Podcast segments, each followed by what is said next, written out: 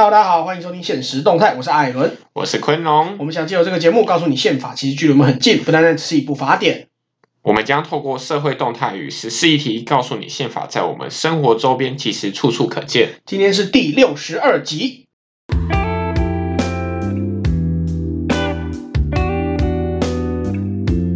啊，这次四个公投都没有过关，你觉得你怎么看？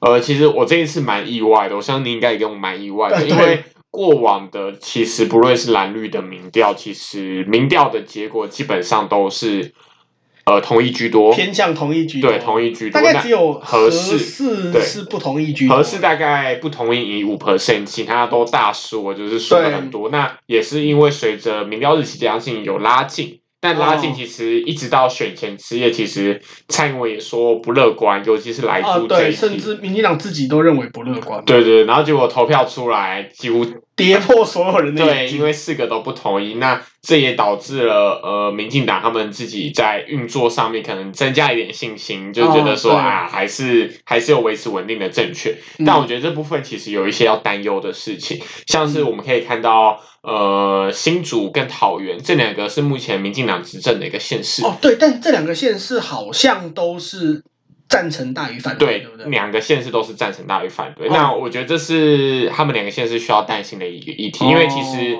郑文灿跟李俊杰他们在现在县里面民调都很高。啊，哦，他们满意度都很高，对，对，但是当时当选的时候的票数也是碾压的程度，并没有什么拉锯。但有另外一个问题，就是他们两个都即将卸任，啊、就是那这样子到底有没有人可以来接手民进党在桃园新竹的这两个选区？我觉得是一个很大的问题。哦，嗯、对。那我觉得这个问题很关键，是在于说要思考看看民民进民众党还有时代力量他们在桃园新竹的扎根，因为那里非常多青年选票。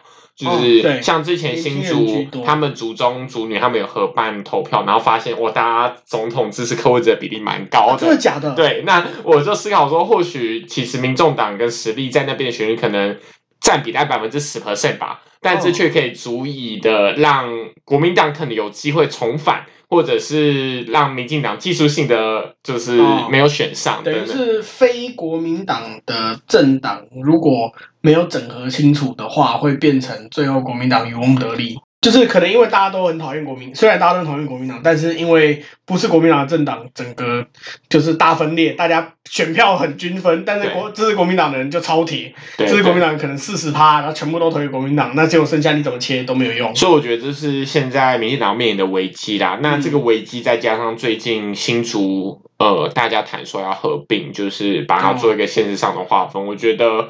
在地的声音其实都不是乐观，那我觉得也是民进党要思考的。哦，对，这几天刚好新那个新竹新呃新竹县跟新竹市合并的这个议题送到送到立法院再审嘛。对对，这几天也是另也是另外一个蛮大的新闻。那另外我觉得除了桃园跟新竹这个议题以外，其实我们也可以看到。这一次其实赢很多的地方是中南部的铁票区哦。那个罗志强说，高雄人让全台湾人吃来猪，就是大家去评论这件事情。但是呃，确实确实因为这次都是基本盘的原因，嗯，所以中南部他们非常多的不同意来自于民进党本本身的支持者。持者对对，那呃，但我觉得这因素不能完全归于在南部选民诶，就是怎么说？像我自己觉得，之所以会不同意那么多，除了南部选民以外。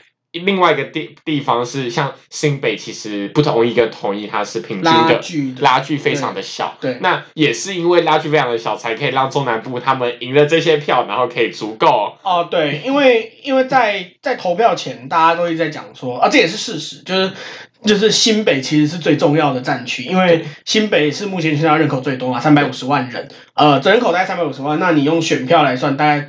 大概会有七十趴的人可以投，有投票权嘛？那新北账面人口就已经有两百多万张选票了，那等于是它是最最重要的一级战区。那如果新北打得很平均的时候，嗯、那最后就可能会看其他的地方的的拉锯的结果，那中间其中的高雄跟台南又特别的突出，嗯，对对对对，就导致有最后的局势是小赢的状况，但所以就开始很多国民党人士开始批说，哦吼，都是因为侯友宜不战犯啦，对对对，对，表态啦，但这个不表态确实有他的政治考量啦，但我觉得。对于党来讲，就是对于台湾的政治运作来讲是不好的事情。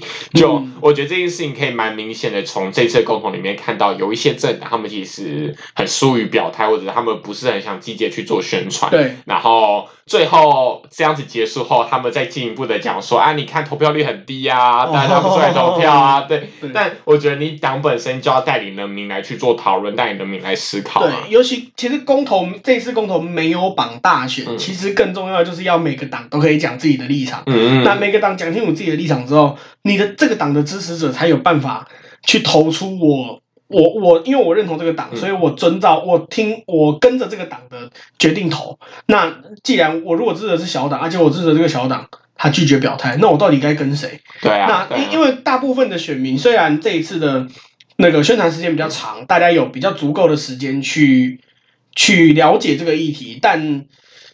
呃，一个比较悲观的状况是，实际上大部分的人其实还是没有那个时间去研究，嗯，所以最后还是会跟着我自己支持的政党走。但我如果是一个小党支持者，就变成我不知道我到底该怎么投。但我觉得这也是，虽然好像大家会说这是盲从或盲目，但我觉得这也是一个政党价值的选择。对对对对，你选择了这个政党以后，它背后的价值可能就跟你本身选择它的理由是一样的。的对、啊，就是当我就是因为我因我因为认同这个政党的价值而支持这个政党，那当我没有足够的时间去研究这个政策的时候，嗯、那因为我相信这个政党的价值都跟我相近，嗯、所以我听他的是一个。是也也是一个相对理性的选择，当然比起你自己去研究这些议题来说，是可能相对比较盲从一点，嗯，但在一个没有时间的情况之下，这是一个不得已的选择。不过说到这个，其实这一次的公投也有另外一件事情，就是大家在说投票率不高，哦、其实是真的蛮低的。其实是基本盘来看，但是其实我们可以看国外蛮多研究，可以发现一件事情，就是其实现在台湾这个投票率才是一般民主国家正常的投票率，哦、就是四十 percent、五十 percent。那呃，这些人拿去投票，像是呃，我记得林家和教授就有提到说，嗯、其实像瑞瑞士他们的公民投票。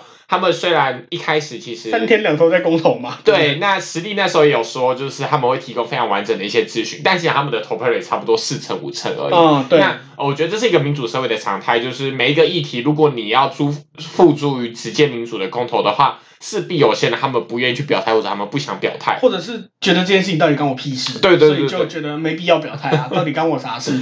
所以就导致投票比较低。但这件事情到底是不是一件坏事？我觉得有待商讨啊。嗯、如果今天这一题就是有关注他、想关注他的人、关心他的人去投票，那未必是一件坏事啊。我自己觉得，尤其其实其实因为四五十趴来说，它并不是一个很少的数字。嗯、当然，以台湾过往的各。各个选举跟公投投票率来说，四五成是偏低，嗯、但其实，其其实，因为很就像你刚刚讲的，很多的国家的投票率都超低。那像瑞士四五十八，其实也是、嗯、也是算不错的。像光是我们隔壁的日本，他们他们的投票率就低到很夸张，他们投票率到五五成叫做叫做呃，他们投票率如果到五成就是很就是大新闻了啊。他们通常都在三四成左右，那个投票率真的低到很夸张。那嗯，除我觉得，除非投票率低到。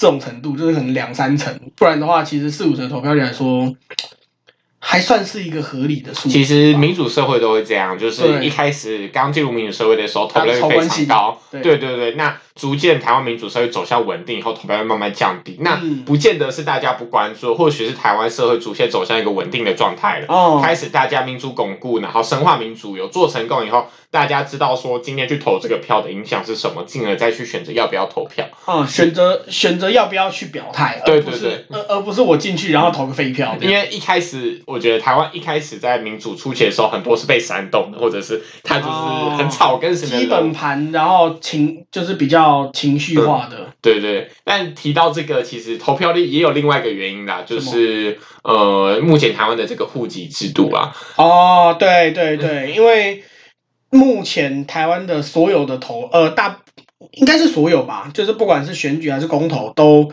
一定要回到户籍地投票。对对，对，那可能有一些有一些人可能户籍没有迁走啊，自己的户籍可能在相对偏远的地方，嗯、那或者是说可能那跟家里人处不好。对，就是不方便回家，或者回去被请了。对，回去被请了，就是可能我的观点跟我家人不一样。那即使我跟家人感情好，但是我们观点不一样，那我该怎么办？对对，那有的时候就会有情绪勒索的问题。不过这部分我听到一个蛮酷的论述的，就是因为大家。开始投票率很低的时候，有就有些人还说，那我们应该要不再提投票啊，哦、这样才能解决投票率低的问题，或者解决年轻人不要一直反向的问题。嗯、我也蛮认同的。但是我后来仔细想想这个问题，我发现它有另外一个 bug，就是。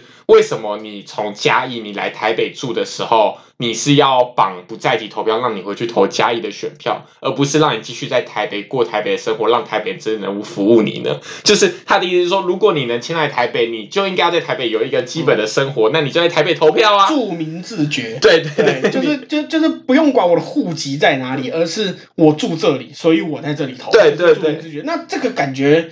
牵扯到更更深层的问题，这就是什么居住正义啊，什么什么？不不，我觉得不只是居住正义，我觉得是更更深层是牵扯到说户籍制度的便利性。嗯，因为因为现阶段来说，你投票或者是绝大部分的，就是比较高权限的事情，然后投票就是一个算是最高权限的事情，那你都一定要回到户籍地去处理。对，那。就就会变成说，我很多的事情，我最终得回户籍地。那我如果要搬户籍，就很麻烦。我要先跑原本的户政事务所，对，再跑新的户政事务所，然后我还要跟新的户政事务所证明我我住在这里。对对对，但这件事情其实很麻烦。但如果如果这个过程可以被简化，就是变成啊，我今天假设我我从台北市搬到新北市，我可能只租房子，我住搬到新北市去，那我就去我住的那个地方的户政事务所说啊，我现在住在这里。对。就好了，我就不用再回到我原本的户政事务所。这件事情其实非常的麻烦，因为我觉得现在这个状况最严重的问题是，很多人北漂来台北，或者他们本来就不住在户籍地的时候，然后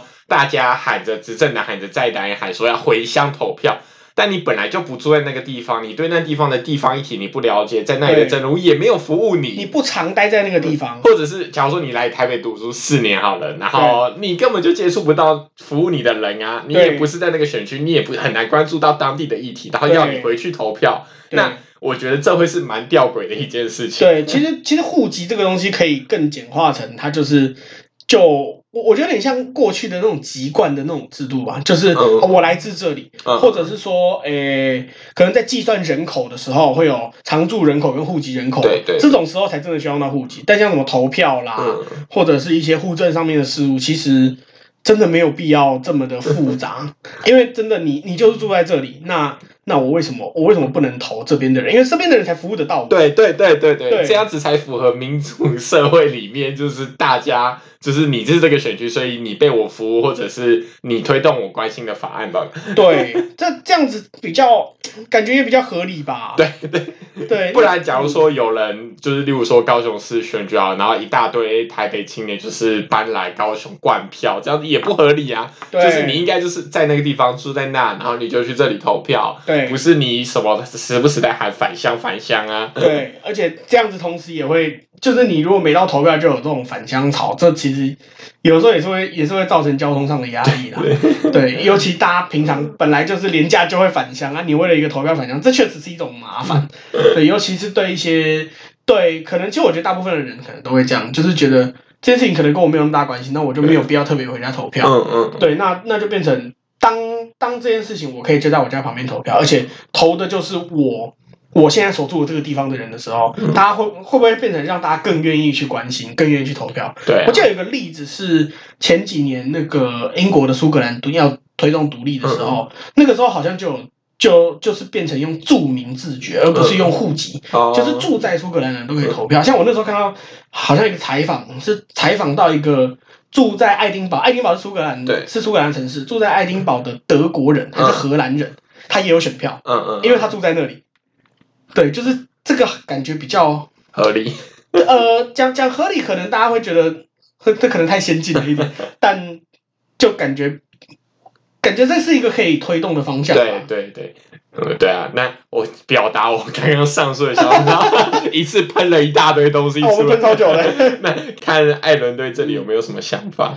我其实我觉得蛮有道理的啦，就是确实这样子对，确实对居住的地方可能会更有贡献吧，嗯，更会更有贡献，而且就是这这本身对，就是户籍跟居住这种分开的这种做法，其实对。在在作业上其实很麻烦，比方说像不晓得有没有办不不晓得应该大部分人会办过信用卡或开过银行账户。嗯、那你在开户或者办卡的时候，它都会有两条，一个是户籍地址，嗯、一个是现居地址。然后现居地址你还要勾同户籍，有一些系统比较笨的，你不能勾同户籍，你要重打一次。对，像这种的其实就就就变得很没有必要。嗯嗯嗯，对。那这一次其实，在公投绑大选里面还有一个议题啊，就是大家会说比较省钱。就是哦，呃，现在在野党是那么说，但是也有很多数据说这样其实会更花钱，就是因为如果你把它绑大选的话，其实还是有一些公投议题它可以不在大选里面举办。对，因为绑大选只是一个你可以那么做，然后现在是如果回到以前的法规的话，就是啊，你每年都还是可能有呃公投的要投。对对对对对，那我是觉得说，那这次其实不同意过，也大概可以理解，呃。就是或许是台湾选民的这个智力测验通过了吗？我不知道，还是只是很凶哎，还是只是因为就是基本盘护的好呢？哦，我觉得这叫超凶哎！但其实我觉得，我我我觉得可能更多的人是认为好像根本没有什么差吧。哦，嗯、对，因为毕竟。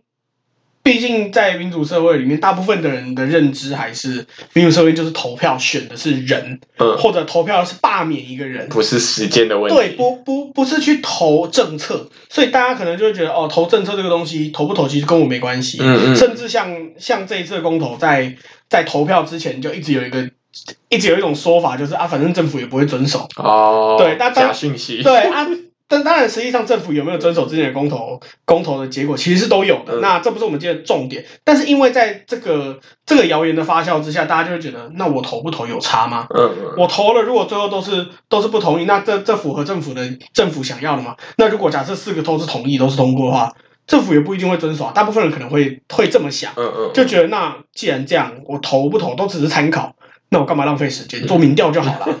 这部分让我想到，就是潘正中在呃，嗯、就是选后他有说，就是早教的那个发起、啊、潘忠政哦，潘忠正 说错了。嗯、那他其实有说，就是一开始政府不是提三阶方案嘛？那这个三阶方案让部分的民团接受了，部分民团不接受，导致民团分裂了。对，那这个分裂其实对民团台湾民团来讲是一种伤害。嗯、但除此之外，他讲的就是说，那三阶通过了，但是这个公投结果就是同意嘛。嘛。就是同意代表说不改变原方案，用政府的三阶方案。对，但政府会不会履行他的三阶方案是政府说的算。哦，对，他最后可能啊不买单，觉得说啊他现在恢复马英九时代两百多公顷。对对对对，那这样子的话，是不是要再提一次公投呢？还是就是，哦、所以我觉得好像在这方面的保障或者是人民在资讯上面选择，其实是相对比较缺乏的。就是我们不能保障政府一定会那么做。他虽然有承诺，但是真的会那么做吗？不像是公投，他可能有白纸黑字上面的效力啊，等等。嗯，比较像改变的，